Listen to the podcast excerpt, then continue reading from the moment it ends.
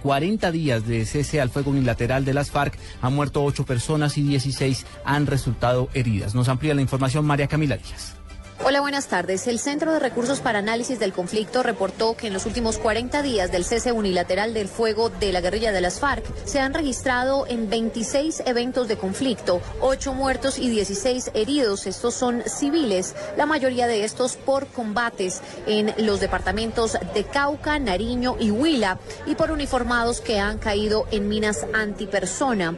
Asimismo, en este informe aseguran que las FARC han denunciado múltiples eventos ofensivos por parte de la fuerza pública pero ninguno de tales eventos mencionados por las FARC tienen ese carácter ofensivo. La gran mayoría de estos eventos no pudieron ser corroborados por CERAC en otras fuentes de su monitoreo.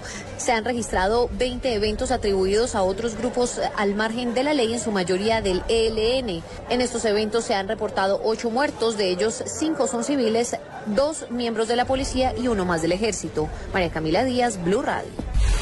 En información económica, el Banco de la República prevé que los impactos de la caída del precio del petróleo serán parcialmente mitigados por la depreciación del peso frente al dólar. Simón Salazar.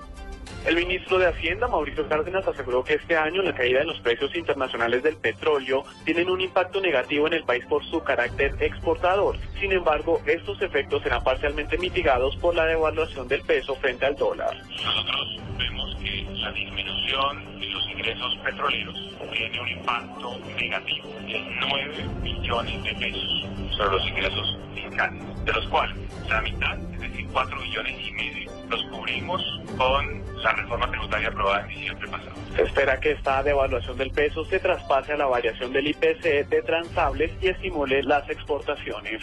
Simón Salazar, Blue Radio. El presidente Santos aseguró que su gobierno ha invertido más de 200 billones de pesos en las regiones del país entre regalías y recursos de la nación. Anunció además que se priorizarán nuevas inversiones en el Pacífico colombiano por más de 20 billones de pesos. Lexi Garay.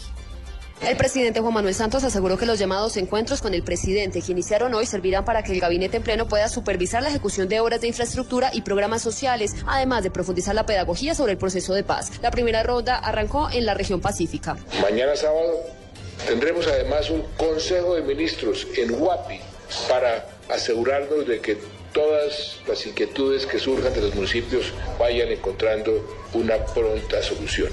Y siguiendo esta misma dinámica, hasta mediados de marzo llevaremos a cabo un Consejo Regional de Ministros cada semana. En esta primera visita, 40 altos funcionarios, ministros, viceministros, directores de entidades descentralizadas y comandantes de las Fuerzas Armadas se encuentran recorriendo 26 municipios de esa región del país. Lexi Garay Álvarez, Blue Radio. Condenan a la nación por el asesinato del estudiante de Univalle, Johnny Silva, ocurrida hace 10 años. La justicia declaró el caso como una ejecución extrajudicial. Nos informa François Martínez. El Tribunal Administrativo del Valle condenó a la Nación, Ministerio de Defensa y Policía Nacional por el asesinato del joven estudiante de Univalle, Johnny Silva, hecho ocurrido en el año 2005 dentro del alma mater por un grupo de miembros de la Policía SMAT.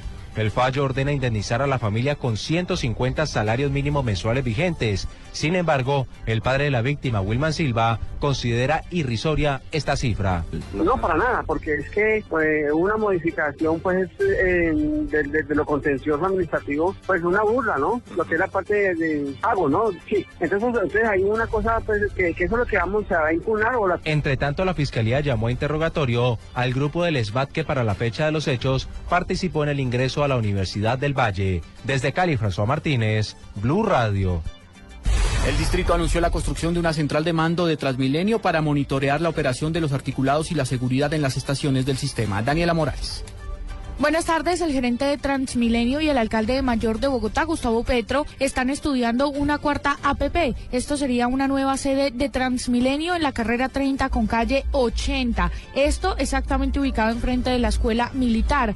Allí se harán dos grandes bloques de edificios de Transmilenio con puestos de control y estaciones de integración. Esto precisamente para monitorear de mejor forma Transmilenio y poder cubrir en Bogotá todos los puntos, portales y estaciones. Daniela Morales, Blue Radio.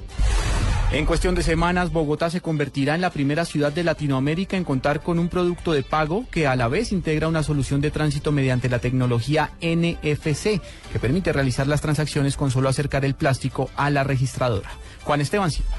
Colombia se ha logrado ubicar en el último año como pionera en el uso de tecnología NFC, por sus siglas Near Field Communication, que consiste en el intercambio de datos por medio del simple acercamiento de dispositivos, tal como ocurre en Bogotá con algunos puntos de recarga de las tarjetas del sistema integrado de transporte.